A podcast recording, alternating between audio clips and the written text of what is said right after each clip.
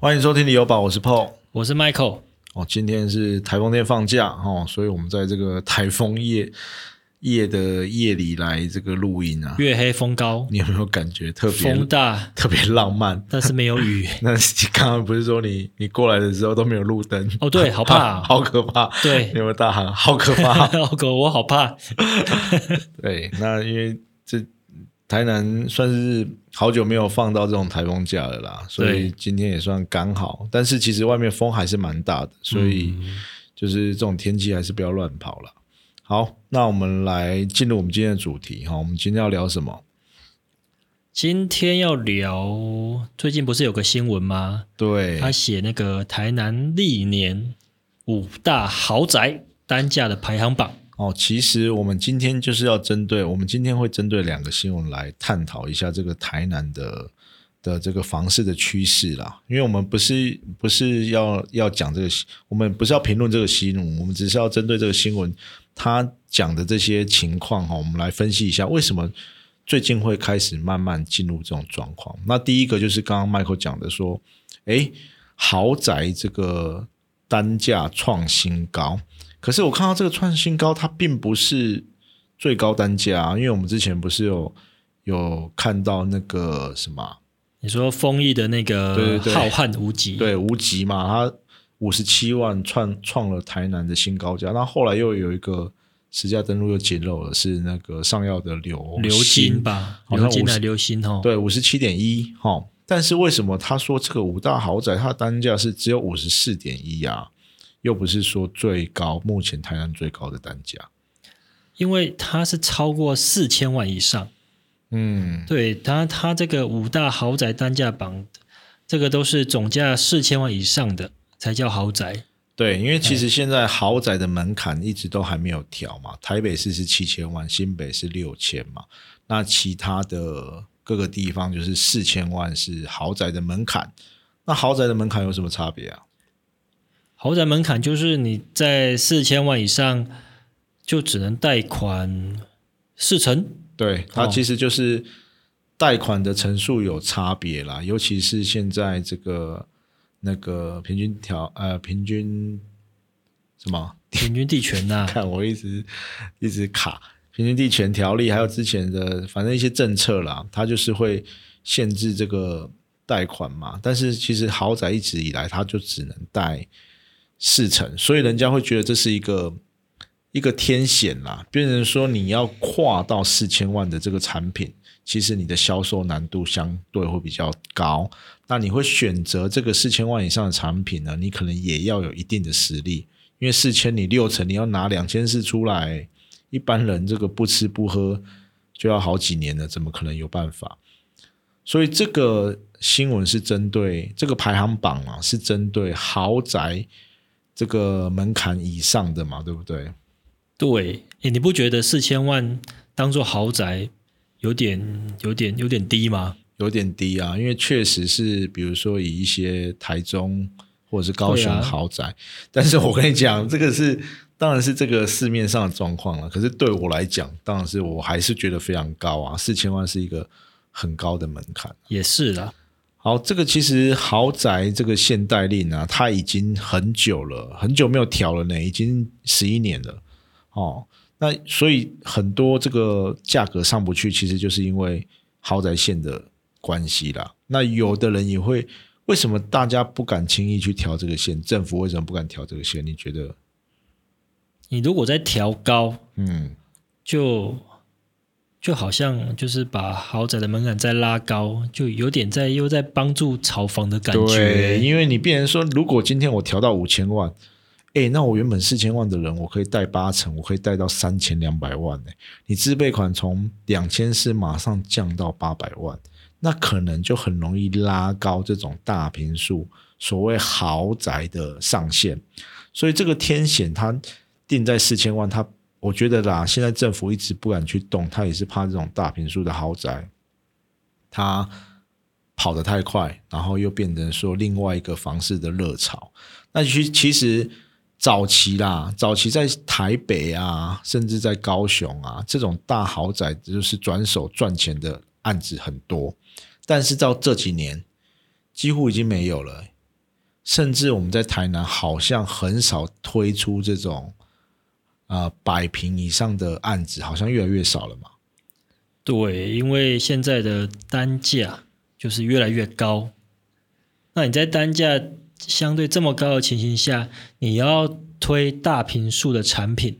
然后你的豪宅的门槛又设在四千万，那是不是就很如果你平数太大，就很容易超过？就很容易就破这个。对，那你四千万以上要买的人，其实就是真的很有限。对你因为你只能贷款四成。对，对你除非说真的是企业主或真的是有很多现金的人，嗯你，才有办法去购买这样的产品。对，所以我觉得各个建商都在控制这个 range 啦，嗯啊、就是大概在四千万以内，然后让他可以顺利贷款到八成，他第一个他才他才好那个做一个销售这样子。对，那其实我们来看这个现在这个第一名啊，就是国泰盘盘云嘛，他刚破了这个就是四千万以上总价的这个豪宅的单价最高。那第一名是国泰盘云，那它的成交价其实是四千两百四十五万。诶，其实它平数没有很大、它平数其实才七十一平而已，但是因为它的单价已经拉到五十四了。所以呢，它加上车位的话，它就已经破了四千万这个豪宅线的门槛。哦，那我们看第二名云非凡，哦，云非凡你非常的熟嘛，对不对？云非凡当初一瓶才二十几万，对，那当初好，我们来讲一下云非凡好了。那云非凡当当初二十几万，它是不是已经是那个区域的相对的比较高的地方？对它当初预售的时候，在卖二十几万的时候，就已经是比较高的一个单价了。啊，你那时候那时候你看这个云非凡，它跑得快不快啊？跑得很快啊，一下就卖完，一下就卖完。甚甚至没有广告就已经大家一个而以讹传，那个一一个传一个，然后大家跑来买，然后就一下就卖完。哦，有人可有可能原本富利的粉丝，他们对他们自己的产品、对，就是，因为富利的粉丝客户很多，哦，所以你看，当初百平的商品大概也才两千两千多啊，两千多、欸，对啊对啊。哦那其实它现在它的最新的呃，就是应该它最高的实价登录已经到了五十，那它这一户的总价是五千五百万。五千五百万这个还哦不是最大平数的。那所以我想要聊一下这个云非凡跟呃当初它算是就是算是在台南的豪宅等级嘛。对，那我想要聊的是，哎，其实像台南当初这种豪宅的定义是，它是用平数来算嘛？它因为它的单价跟一般的好像不会差非常多嘛。对，我觉得豪宅的定义就是你的平数要比较大一点、嗯哦，然后建材设备嗯，都比较好一点。对，哎，它可能是都是用进口的建材嗯哦，那有一些特别的设备啊，哦，然后大的平数，嗯嗯，然后总价当然就是可能两千万、三千万、四千万以上。当然，以前的豪宅就是比较大平数啦，不要说豪宅，以前比较大平数，大概都两千多，可能就买得到。嗯哦，那现在你看这个这个排行榜这边，总价已经到了五千五百万，而且五千五百万的这一户，你说是一百零四平嘛？哦，，对，一百零四平还不是云非凡最大的平数，嗯，云非凡最大的平数是一百八十平。哇，那可能算起来就要快亿了，破亿了哦。如果加车如果以这个单价去算的话，啊哦，那、那可能就可能就是真的破亿的了。对啊，就有机会破亿了。嗯那、因为其实我觉得台南早期在买台南的豪宅，像这种百平啊或好的建商，其实感觉是很超值的。因为其实你像台中或者是台北，你这种比如说龙宝啊，什么宝辉哦，嗯，联聚啊，对啊，你在邮台啊，台北那个新义联勤啊，然后买那个那个地保啊，嗯，他们的单价其实都会比它同区域的高非常多诶。嗯可是，在台南好像顶多就多个早期啦，就是可能也不到早期，可能三四年前，顶多多个三三万五万，就多很多了吧？豪宅类的吗？对啊，比如说你说云非凡，他当初会比他同区域的新的案子、哦，一平不会嘛？不会啦，没有贵那么多。对啊，所以我觉得在那个时候哦，可能几年前你在台南买这种所谓的豪宅的产品是相对比较划算的。嗯，那我想要问的是，那未来会不会有这种差距拉开来，就是慢慢像高雄、台中因为比如说高雄，我们知道比较知名的嘛，那可能就已经拉到一平六七十万，跟同同同区域可能四五十，但是你是豪宅类，你是知名的建商，你是高档的设计，你可能一平就会拉到十万以上的价差，那甚至不用说台中、台北，可能是三三三五十万的价差。那你觉得台南会不会未来往这种方向走？我觉得只要产品的哈，像像我们今天看的这个单价排行榜，这些建商其实都是品牌建商，对，他对他们的产品好，他们的设备规划都是非常有信心的。对，那也有一定的粉丝在支持着他们。可是你你你说那个，我们说那个平时的保家的世界巨星，还不是卖到一瓶五十万？可是他平数小啊，哦，他三十几瓶而已啊。啊，他可能也是因为它应该是在从化说区里面。呃我的意思是，他的单价他也是可以冲很高啊。可是台南的嗯好像就会卡这个平数的问题，所以它即便它是知名的豪宅，好、即便是我们现在知道的圆奏曲，它在转售，它可能也是只有三十几，因为它因为卡在一个总价的问题，所以它单价的平数它反而没办法往上拉嘛。但以我觉得以后会不会突破，就是变成说跟跟北部一样，跟中部一样，我觉得还是会突破诶，因为你看云非凡几年，八年八年嘛，对不对？嗯八年当初刚盖好的时候，那时候一瓶预售啦，不要说刚盖好，预售的时候一瓶卖二十几万嘛。对，哦，那那现在八年过去，它可以卖到五十万了。嗯，哦那你觉得？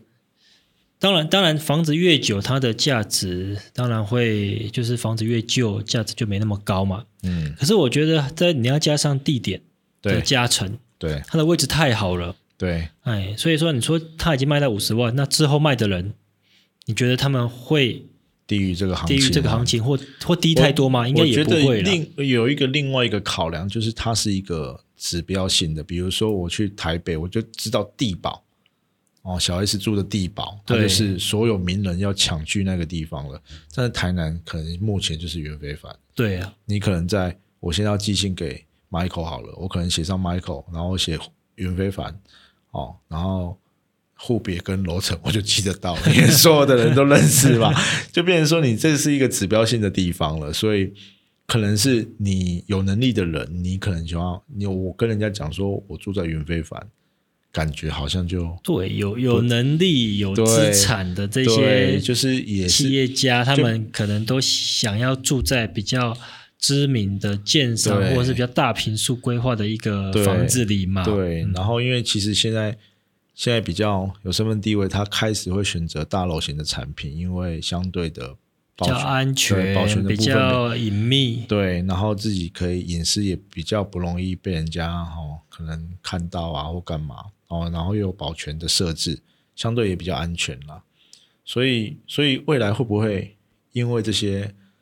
啊、台南的这些豪宅线的产品，可能就会跟一般的首购宅的单价有区分呢？因为我为什么不是说总价？因为总价一定是差很多嘛。但是现在你会发现，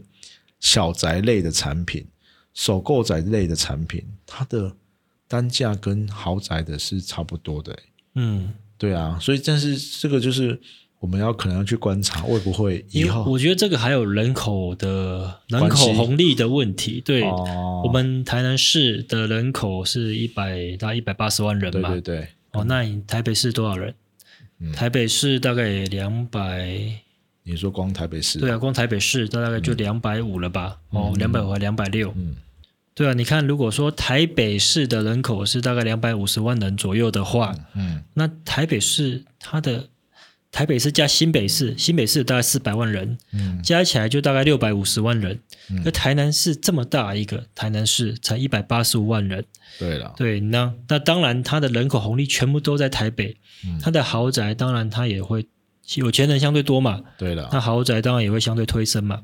跟这个结构也有关系啦，因为其实台北还是首都嘛，嗯，那台中其实也是，所以那个人有高资产的人哈、哦、会比较集中一点点。那台南目前可能就是呃，因为其实就算是科技业，也都还在受薪阶级。对他们来说，这些豪宅类的产品可能也是算是蛮贵的。台南可能是比较多的船产，对，哦就就或者是一些那种上市上柜的公司老板，如果在台南的话，他们才会有机会才去有这个实力去购买这个产品的。但是你相对的竞争的少，所以你就很难去推升那个价格。嗯，对，但是所以我会，我们也是发现越来越多呃的建商，他会往首购宅、小平数，现在甚至连中平数五十平到五十平左右的产品都变得非常的少、欸。我觉得敢推五十平以上的建商，嗯，哦，应该都是当地的一些品牌建商。对，哦目前是这样子啦。对，对，那二十三十、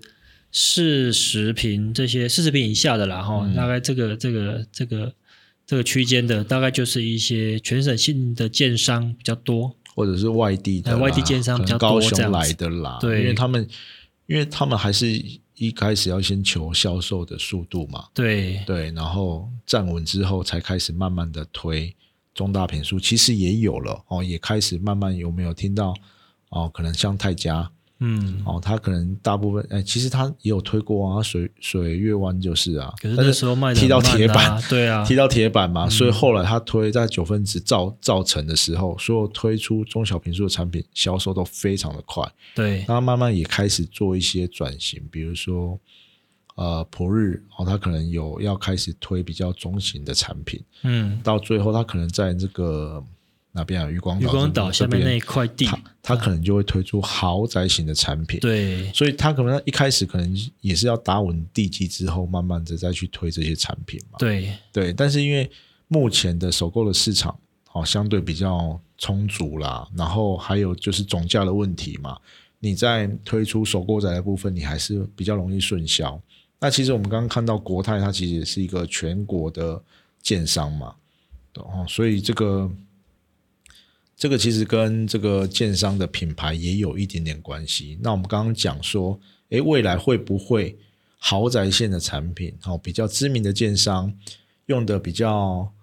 高级的建材，规划比较好的，它会不会未来单价跟这些首购宅慢慢拉开来？我觉得这个也是一个观察的重点。嗯，对，然后第三名其实就是府都的 KT 嘛，对，刚盖好的，刚盖好哈、它其实在呃现在单价到四十八万，对，然后总价来到四千四百万，它其实也是一个七八十平的产品。对，那府都它应该是它有留一些成屋，快要成屋的时候再销售了，因为府都算是一个呃很神秘，神秘，就是很难买得到的建商。对，对，但是它后期它可能也有有一些啊、它可能有锁一些户吗？到快成屋的时候再试出，是人家转约吗？不可能啊！这实价登录转约不会登，它一定是建商卖的哦，实价登录才会登。嗯，哦，所以这个也是可以可以看的。那其实另外两个就是呃比较早一点点的哈，第四名的水云间是在安安平，可是它是一个很大平数的产品。可是这这个为什么它单价会到四十六啊？而且这是在二零一八的时候哎、二零，对啊，这比较早期一点哦、所以你所以会不会觉得它有可能是一个所以这个不能水不能云讲间是是是恒居建设嘛，是高雄的建商。对？对对对，所以他算是外地来这边盖大平数的豪宅。嗯，可是那不是那时候的四十六万是非常不可思议耶，会不会是他们就是可能认识的人赶紧高官的呀？那我也不知道，也有可能啊，哎，我们也不好这样讲啊，反正就可能他或或许是还是他有带装潢，也有可能，对啊，在装潢一起卖，可能他装潢的很豪华啊、对，也有可能那个人装潢，嗯啊、就是一装潢了一千万，因为它是一个大平数的哦，一百一十到一百三十的产品，所以它非常大件哦。那那时候实价登录，它那个时候就是，呃，那之前就是实价登录的网嘛，哦，这个这个产品。那最后一个是申请者，申请者我也是觉得蛮意外的，因为它这个是去年的，然后它四十三点八，感觉好像还好，可是它这个是非常大平数的，它总价来到七千七百五十万、欸、而且是应该是顶楼的合并户啦。嗯，呃深井泽那个案子我去看过，嗯他看出去整个那个虎山林那个森林啊，其实很漂亮，很漂亮。嗯，啊很漂亮，而且它盖的很久。它啊它刚推出，然后到它完成成屋，蛮很多年的时间。盖很很多对，然后盖好之后还有一些雨屋在卖，可是他们的价格就是很坚持，就是它才很硬就对，了啦。才很硬，它不是就是你随便去杀就买得到的一个价格。那你去看过那个产品，你觉得那个产品规划怎么样？我觉得还不错，嗯，还不错。它顶楼也有一些公社，然后哦一楼其实退缩也蛮深的，然后车道又有独立的进出口，哈，哎，整个规划我觉得也像豪宅产品呐、嗯。嗯，嗯，所以而且一楼还有那个叫什么类似咖啡厅的一个空间，哦，因为它真的是一个太独立的区域了，对。它就是在有点在算在那边也不算半山腰嘛，反正它就是在仁德区里面嘛，那旁边都是在虎山那边呢、旁边都是森林啦，嗯，所以它可能看出去的那个景是非常漂亮的，绿意盎然这样子。对，哦、可是它一直也是前一阵子前一两年啊，说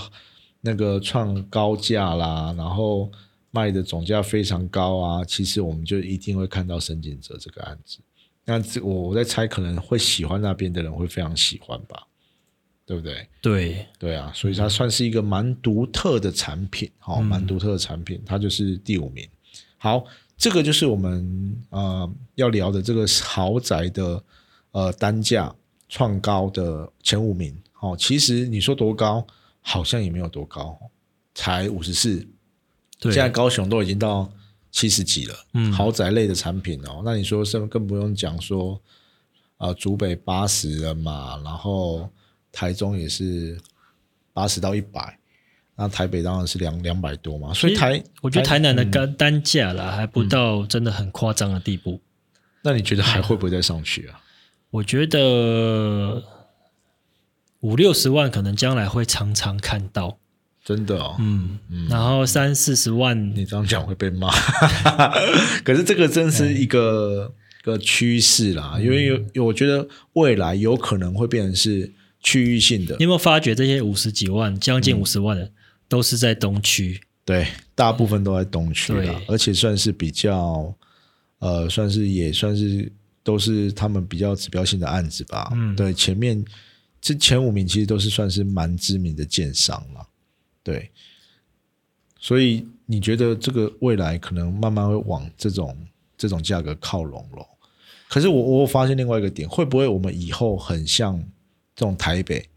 比如说你在信义区非常贵，你在台北市非常贵，但是你可能离二十分钟到三十分钟的车程，那个价格可能少了三分之一，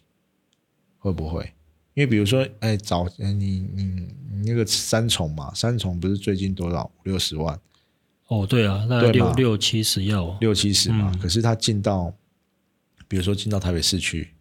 啊可能到呃台北的哪？台北我比较不熟，大安吗？还是哪里？可能就到一两百了。嗯它的差距是两倍以上，它是但是但是它的车程可能是三十分钟内，如果没有车的话，可能十五分钟内。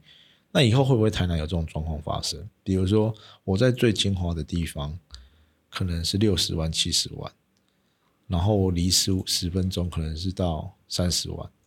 其实现在已经是慢慢现在不是就就这样对，慢慢已经往这种方式靠了、欸所以所以可能未来特定的区域，它可能就会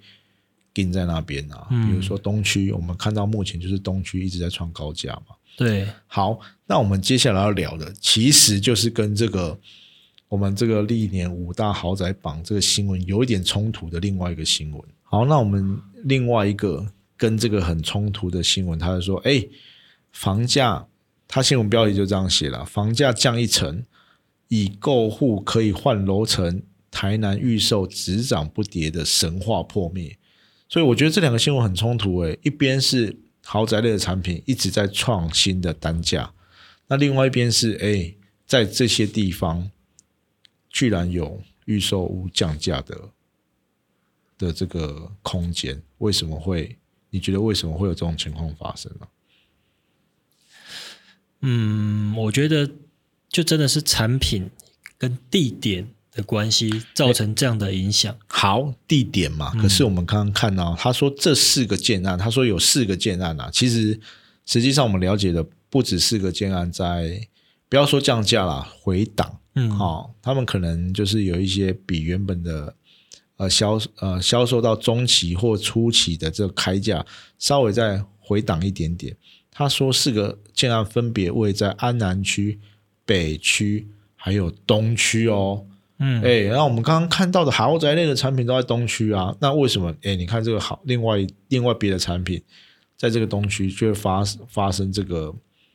降价的这种，可是东区的案子，我们记得前几集也有聊到过，对，可能是东区跟仁德区的交界处，就是比较边陲啦。对，我们之前东区的边陲，我们之前有特别聊过这个南台南这个，我我在猜就是在讲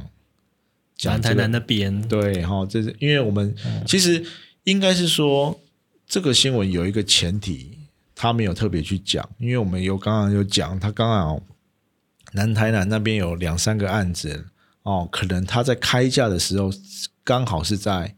房市正热的时候，对，其实我们早期他还没开卖之前，我们就一直听到消息，但那个那个听我们接收到消息是一开始他说可能开二八二九，因为我们那时候也有考虑要进场嘛，然后到最后终极是说啊开三二三三，然后等等等等等，因为他真的拖了非常久，都已经动工盖了好一阵子之后，突然哇价格开出来，可能是三十六到四十，嗯，比我们原本预估的价格已经多了哦，有一好大一个涨幅。所以我在我们也在那时候我们在那个南台南那一集有有讲，有可能是因为建商趁着这个热度，想要卖更高的价格，对，他就想要把价格一次锁到位，但是没有没有想到后来因为政策嘛，什么房市的啊。政策面啊，对啊，信用管制面啊，然后呃，平均地权条例的这些消息啊，对真的把这个交易量有稍微锁住，有一点让它降低了，所以它变得卖不动了，跑不动了，它没办法。那它的它的可能真的哎，跑了好久，可能一层一两层，就是那一些一开始挺他的那一些人嘛，他后来才会出现所谓的割韭菜，就是现在降价的这个新闻。嗯，所以我我们反而会觉得是他一开始的定价策略是不是错误，或者是他没有因为这个市场变化太快，他太有信心了，他没有他一开始就是打定说后后来价格一定会往上跌，没有想到后来跑不动了，才有这个情况。所以我觉得这个四个这个降价的案子啊，感觉都是在那个房市的最高档、最推出的，最热的时候，那个时候推推出来的，嗯，对，所以才会有这种状况。但是也不是说，哎，那个时候最热推出来就卖不动，还是有卖得动的产品啊。对啊，所以就是，所以就是，就是像你讲的这种产品的定位嘛。对，就是你要买房子，你会考虑两个最重要的点，嗯，一个是地点，对。一个是建商。对，你可以去看，就是这些有回档的建商，他们可能规划的平数跟产品的定位，可能是在首购那边的产品，户数可能比较户数也比较多。那也有可能是比较现在开发中的区域，对它可能还不是那么成熟，就是机能没有那么完整的区对域，，但并不是说未来会不好。我觉得我们我们都是看好这些区域，但是它可能在还没到那个生活机能还没到那个发展成熟的时候，它已经跑到那个价格了，嗯，所以才才有可能导致这种状况。但是我们发现它后来有点回档之后，诶，好像就开始顺销了。所以它可能回档回档之后调整的价格是符合目前的市场，哦，也可能目前目前的市场的需求。那其实也也有粉丝私讯我们去看这个几个可能有回档的这个案子啦。嗯其实后来也是我们也是有看到粉丝后来有去买嘛，因为他也是真的有需求，然后他他也看好未来区域的发展啊。对，然后然后然后可能刚好现在的价格也是符合现在的市场啦，嗯所以就会有成交。那我们刚才看到的那些创高价的地方，好像都是一些目前区域很完整，啊、应该说生活机能很成熟的地方啦，对，很成熟的地方啦，就是原本旧市区的精华地段嘛。嗯，对啊，那几个案子都是，除了这个深井泽啦，那深井泽就是一个比较独特特别了，它独特型的产品独特型，对，它也不可取代哦，因为你不可能 在市区找到一个你旁边看出去都是树。对然后像森林一样的对，那我我刚才我觉得你刚刚有讲到一个重点，建商踩得住很重要。嗯，他如果真的觉得他们是好东西，他就是坚持要卖这个价格，他自己要跟得住很重要。诶那我们可能看到回档的建商，他可能是比较啊，上次哲哲来有跟我们讲比较市场派的，对因为我可能是要对我的股东交代嘛，我的商品必须要销售完之后要有入账嘛，啊，我可能是上市上柜的公司嘛，所以我可能是啊，他们有可能有目标，在什么样的阶段要销售到几成，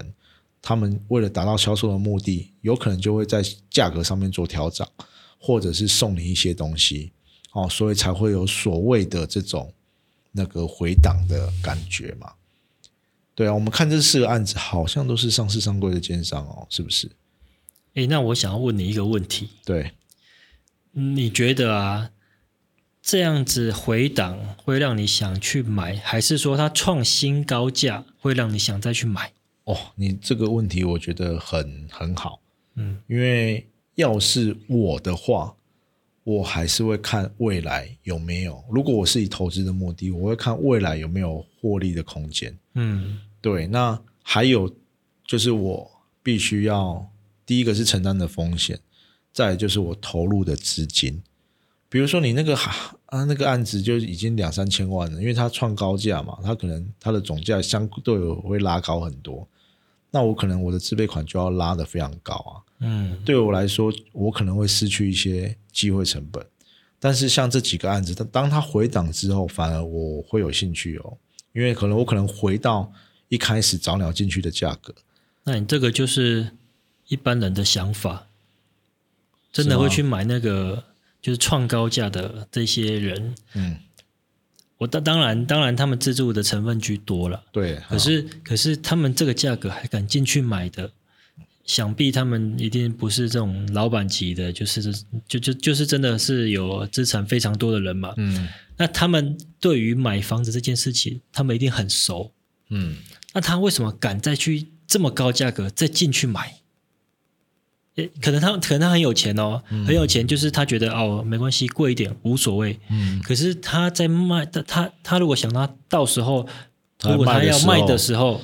他是不是觉得他还可以再创更高的价钱，所以他才敢进去买？其实，其实我觉得这个想法哈、哦，有点颠覆我的想象，就是说当初可能云非凡卖二十几万的时候，卖三十万的时候，可能那个区域的话是最高价。对那谁有想到说那时候买的人，他现在竟然可以卖到五十万的价格，对对不对？对哎，可是你看有些的建案，就是就是那种比较可能一般啦，不要说不要说那种就是户数比较多的那种建案，可能一开始出来的价格嗯，哦很便宜，可是过了几十年之后，大概也还是那个价格，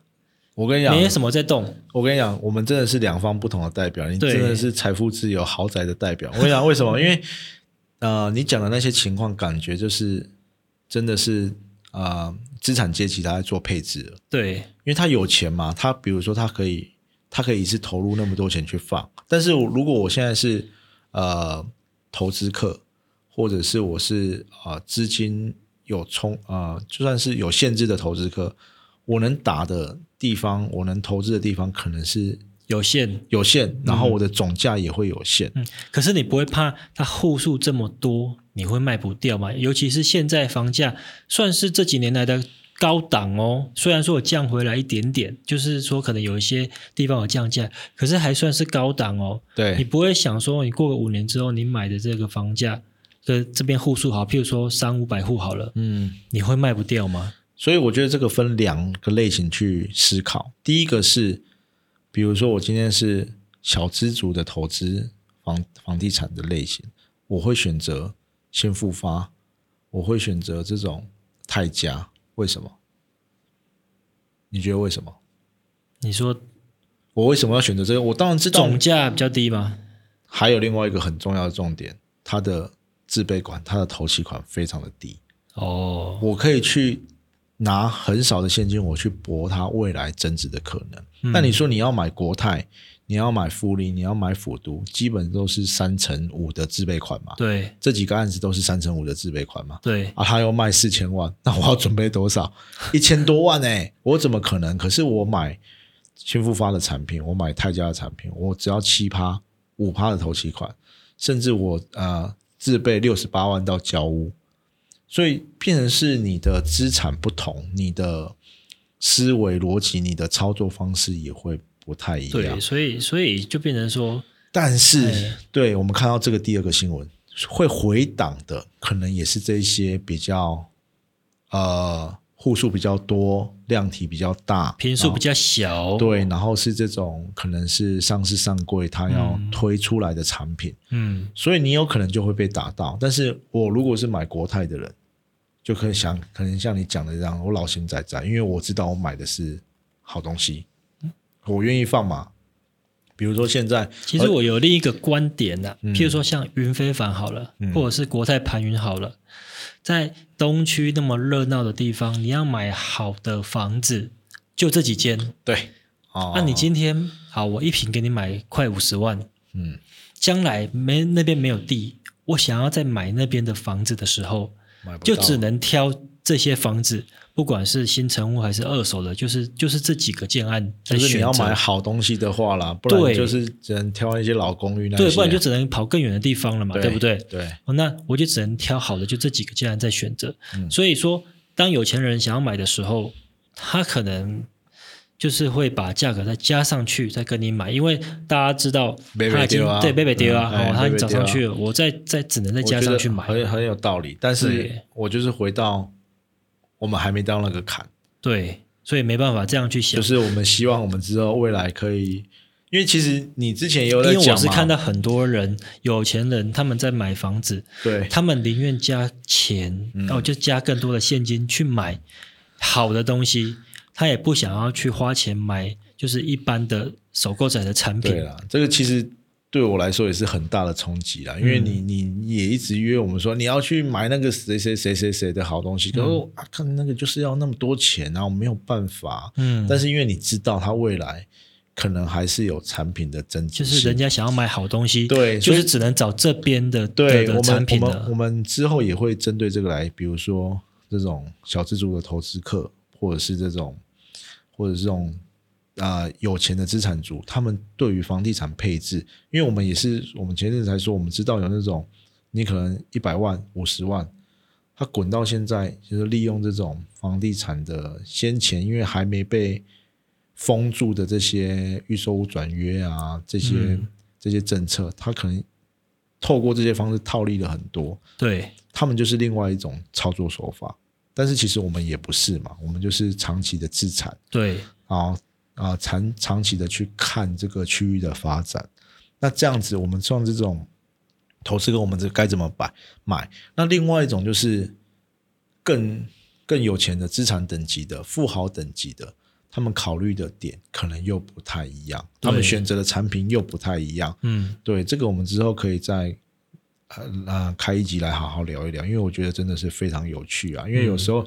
大家一直在讲房地产投资，房地产投资，但是其实你的能力不同，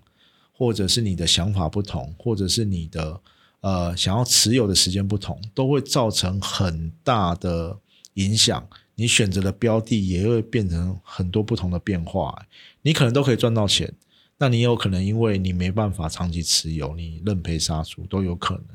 那你什么样的资产等级，你要去做什么样的操作方式？我觉得这个也是非常有趣的。其实就跟我们今天聊到了这两个新闻非常大的关系。所以其实很多的房地产投资的一些，不管是富豪还是什么，说这就是资产阶级好了，嗯，他们投资的方式有点颠覆我的想象。对，对这个就不其实就不是一般我们想说啊，难得去被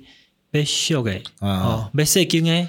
对，类似这样子哦啊，自备款拿的少少的对啊，我们就拥有一间房，到时候再转卖就好。但是没有想到说，到时候转卖到底好不好卖呀、对，到时候会房子会有什么状况啊？没有想到这些问题嘛，对。对不对？但是你也不能一一竿子打翻一群人，说你这些首购仔就不会赚赚钱，其实会当赚钱，当然会啊，非常的多。，对只是你在什么样的阶段选择什么样的产产品嗯只是你相对的什么样的产品风险会比较高，嗯这个都要去思考的。对，哦，我们前面暖机暖了很久，我觉得后面这一趴很精彩。对，所以投资、投资要赚钱，我觉得没有那么容易，但嗯是也不会说很困难。不过就是自己要做很多的功课，包括你自己的资金跟杠杆，跟自己，我觉得还还有一点很重要，就是你自己的胆识啊。对啦，哎呀，这两三年你敢去买的，我觉得这两三年都赚得到钱啊。对，而且我觉得要你自己要对这个区域够熟悉，嗯，因为我们也有我们前一阵也听过什么，我们说那个三道猴子嘛，有的人跟风买了，哇，心里服服的，为什么？因为他对这个区域不够了解，对，对他撑不到，呃呃，下一次就是重大建设真正进来了，或者是他的区域已经发展成熟，他就提前赶快跑掉了，可能小赚，甚至有认赔的，好都有这种情况，因为他你对这个区域不够有信心嘛，你就会产生这种状况。嗯，所以房地产还是要够了解的啊、房地产不是一个跟风如果的事情、啊。叫你去买一个越南的房地产，你敢不敢？我不敢啊，对啊因为但是因为那是我不是因为我不看好，或者是哦，因为他最近新闻不好，是因为我不够了解那个就是不懂不懂，哎哎，不懂。那其实我们为什么目前我们只希望专注在台南的房地产？哦，那因为我们现在最熟悉的区域哪条街哪条巷有什么店家，至少，都知道。啊。都可以，而且我们台南的建商我们也相对比较熟悉，当然高雄也熟，但是我们希望我们可以呃先把这个底打好之后，我们先把我们最熟的跟大家分享之后，嗯。慢慢的我们再扩到其他的区域啊，因为我觉得这种房地产的区域性很重要，嗯，很多我们听到台北的名嘴他在讲南部的房地产。哦，一堆人搞个被戏嘛，你搁了欧北贡，你说说连地理位置都不懂，因为他们连最基本的地区的这个地理位置都不了解了，你怎么讲的比？较表面呐、对，就是你怎么去评断一个地对，方？实际上你说在建商在台南推案的建商，好，你说你你就听过这些品牌，可是还有其实也有很多品牌也做的还不错，对，甚至很多小建商嗯。哦，或者是地区，因为我们收到很多我们听众的询问嘛，他们都是问可能比较小的地方。那其实很多人他们就是因为地缘关系，他们选择产品就是这一些嘛。对，啊，你就没有大建商去推案啊，那你怎么去聊？嗯所以其实这种在地的一些，我们想要先把它做好哦，希望才慢慢的往其他区域去发展，这样子啊。对，那我们今天就大跟大家分享一下这这两则讯息啦，跟台南的一些为什么会有这两个新闻出来，那它其实背后的意义在哪边，跟大家做个分享。是的。那我们今天就到这边喽，好，买房不需要理由，家就是你的城堡。谢谢收听这集的理由宝，我是 Michael，我是 Paul，拜拜。拜拜。